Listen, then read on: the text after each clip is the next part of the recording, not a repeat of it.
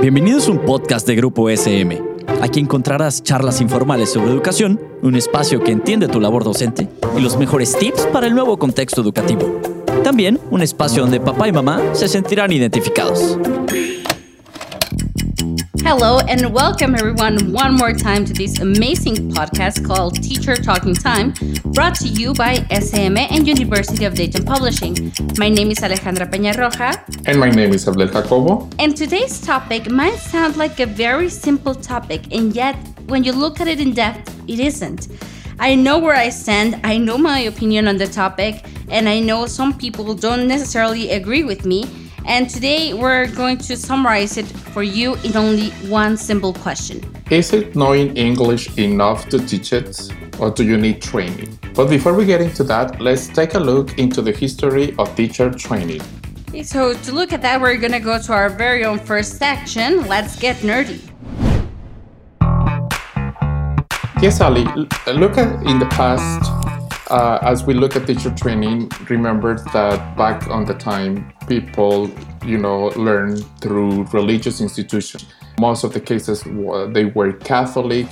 Education was through priests, prophets, teachers, um, you know, people who were immersed in the religious atmosphere. And then they train other teachers or priests in order to become with the tradition of teaching.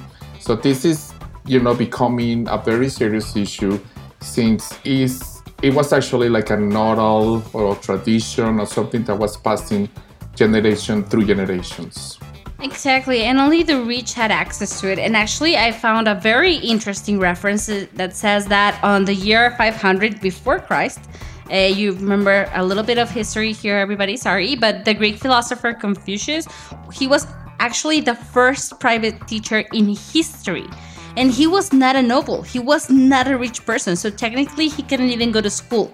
So he was completely self taught and he became one of the most sought out teachers. Everybody wanted Confucius to come and teach their kids, all the rich parents wanted him for their kids. So here we have something very interesting because we can see that technically this teacher didn't have any training but the one that he got himself. So where do we stand right now?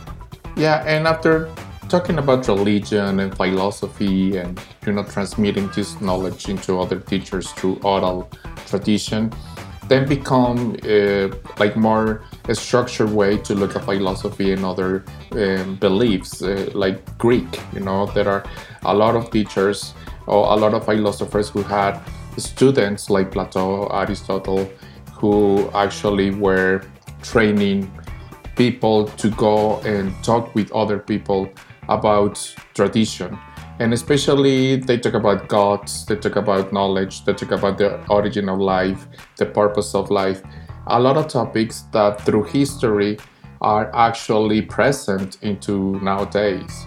Exactly, and we can see their influence. We definitely can see it, but it's actually very interesting to know that teacher training didn't actually become like a thing until the beginning of the 18th century. They had it eh, first in Germany as an institute, and then in France. In France, they did the first teacher training college as such, and it was actually by a name that a lot of us have heard in different schools because he was a, a Catholic monk, and he was his name was Jean Baptiste de la Salle. Oh wow! So we we all have we all know those schools. We all know that. I didn't know where that where the name of the school came from. So when I was doing this research, it was actually very interesting to see that he was one the, the one that made the first teacher training college, and now these all these schools are named after him. I didn't know that, so it was very cool to know.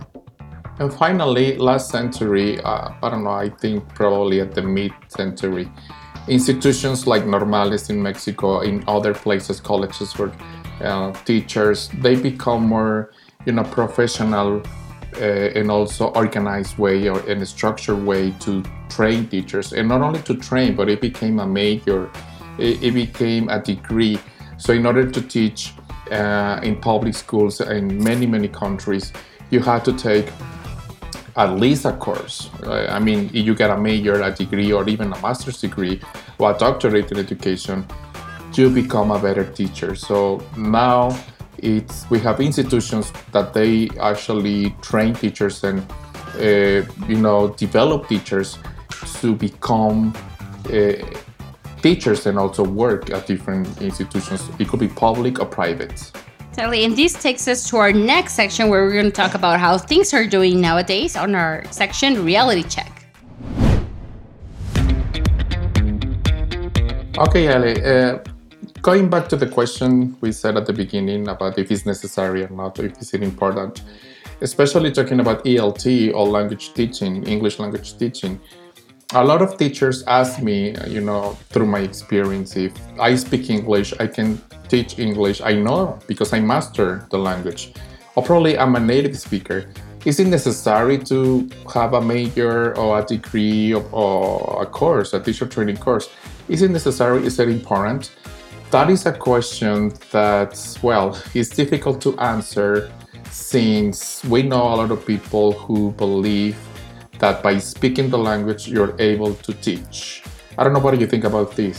I'm a personal believer, and that's what I said at the beginning. I truly, completely, absolutely believe that you need some sort of training maybe not okay maybe not a bachelor's degree maybe because i know some teachers that have their bachelor's degree and they still don't know how to teach and i know some great teachers who have uh, only certificates conventions things like that and are actually awesome teachers so uh, i but i do believe that there is some training required and here sorry i'm gonna be i'm gonna make a huge example of myself when i started teaching i had no idea of what i was doing someone told me, hey, do you need a teacher next door? You speak English, go and ask. And I was like, okay, sure, I'll go. And I started teaching college without any official or any certificate, any kind of teacher formation. I had a gist of what I was supposed to do because of what my teachers did with me. But oh my God, I made, I was good.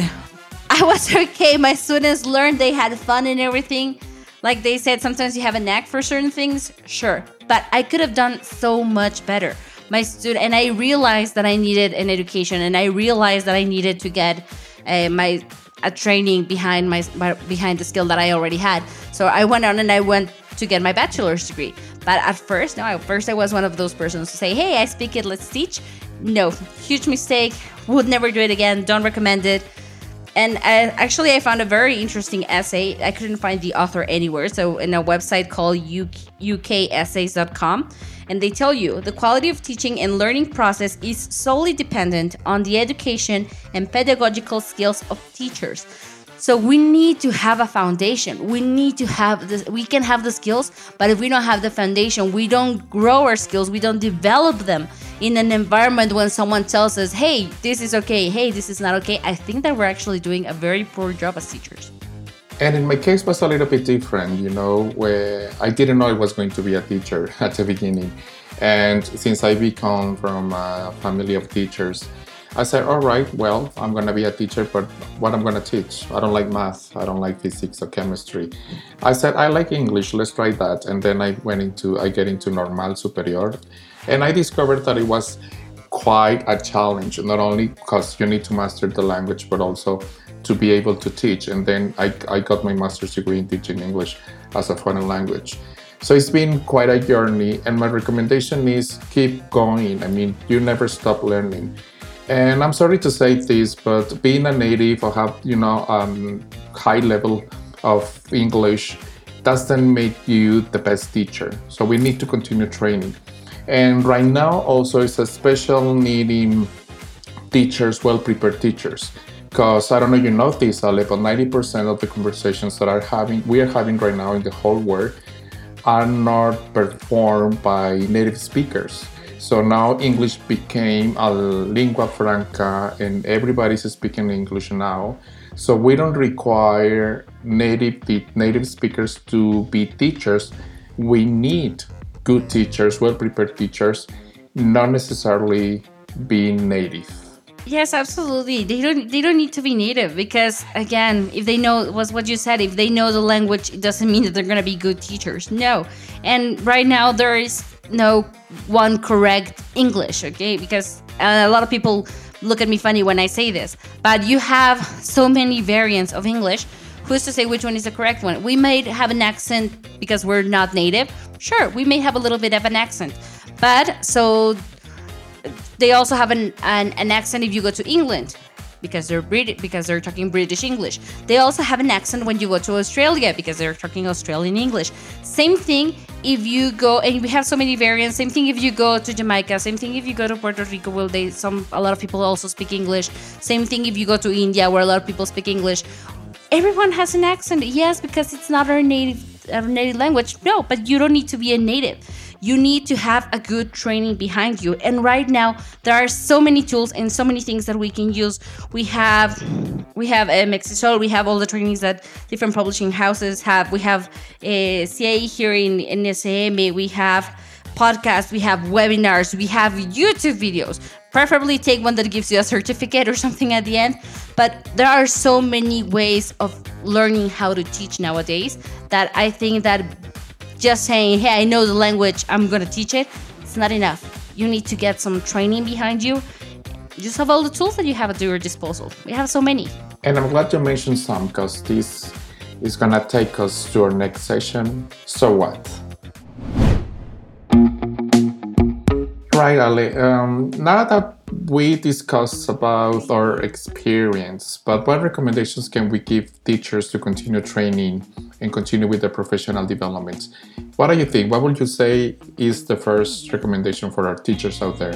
Well, the first thing that I would give them is to look out for to look out for new methods to keep your classroom and your curriculum cool and up to date. We need, definitely need to be training all the time because there's always new methodologies, there's always new technology, there's always new apps, there's always new things. Education is something that doesn't sit still. We need to keep evolving. We need to take our students with us. So I would say look for new methods, look for new ways to keep your classroom and your curriculum as cool and fresh and updated as possible. Our second recommendation is to work on teacher training programs no matter you have a major or probably you have a major in another area probably marketing or any anything right? But you think you took courses or teacher training course but i mean as i said before you never stop learning. I, am not setting an example but when i finished my master's degree uh, i took the tkt and then i took a teacher training course and i'm always looking for opportunities for certification trainings new methodologies of course um, going to conferences and talks. It's because you have different approaches of how to teach and you see different point of views. So you don't say that you are married with just one approach or you are totally traditional or you are totally communicative or you are total total physical response. If you look at different methodologies, ideas, and you read authors and you go to talks, you learn and then you can be eclectic. You have you can have uh, your teaching will be you know developed from different point of views and that's wonderful that's wonderful. Just try try teacher training programs.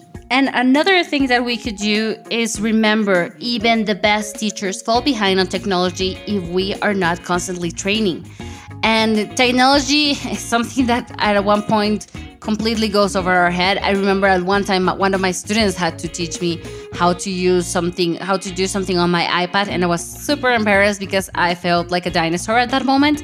But I realized that it, it was because I was out of teaching for a couple of years, and when I went back into the game, it was something completely different. Technology had had a major breakthrough. It was when everyone started using their the iPads in the classroom, so I had to catch up. So again remember keep on training it's very easy to fall behind on all the technology it's going on at super speed so we need to keep up to date yeah and talking about this our, our fourth recommendation is always remember there is something new to learn every single day and once more i'm talking about my experience in these pandemics i mean you, you can say that you're a teacher and you are been teaching for 20 years and you know everything but since the pandemic started, I learned three things. I learned how to edit videos and audios. I, I'm doing a podcast, so this is something new for me. And of course, uh, teaching through a camera, uh, teaching through, I mean, online, it's been a huge difference. So you always learn. So you can be close uh, for learning. Always try, try, and and it's also very important that to remember that there's always something new to learn every day. We always need to keep on keep that in mind. There's always something new that we can learn. There's always something that we don't know, something that we can bring uh, to the classroom. So we need to keep on remembering that. Exactly, and try to remember three things you learned during the pandemics. And finally, Alde, what is uh, the last recommendation? The last recommendation was try to get as many certifications as you can to enhance your CV. Again, when I said maybe you don't need a bachelor's, no, a lot of schools don't ask for bachelor's. They take into account experience and certifications a little bit more. So try to get as many as you can. Your CV is gonna be is gonna look like someone who wants to stay updated, someone who wants to stay on top of their game, someone who wants to try the best they can. So it's always very important to make sure that our, our CV looks as pretty as possible with a lot of certificates in there. All right, Alec, this is the ending of the episode. So we hope you learn and you get new ideas to continue with your professional development. It's always a pleasure. My name is Abdel Jacobo. And I'm Ale Peña Roja. And this was Teacher Talking Time SM in UDP. Thank you so much.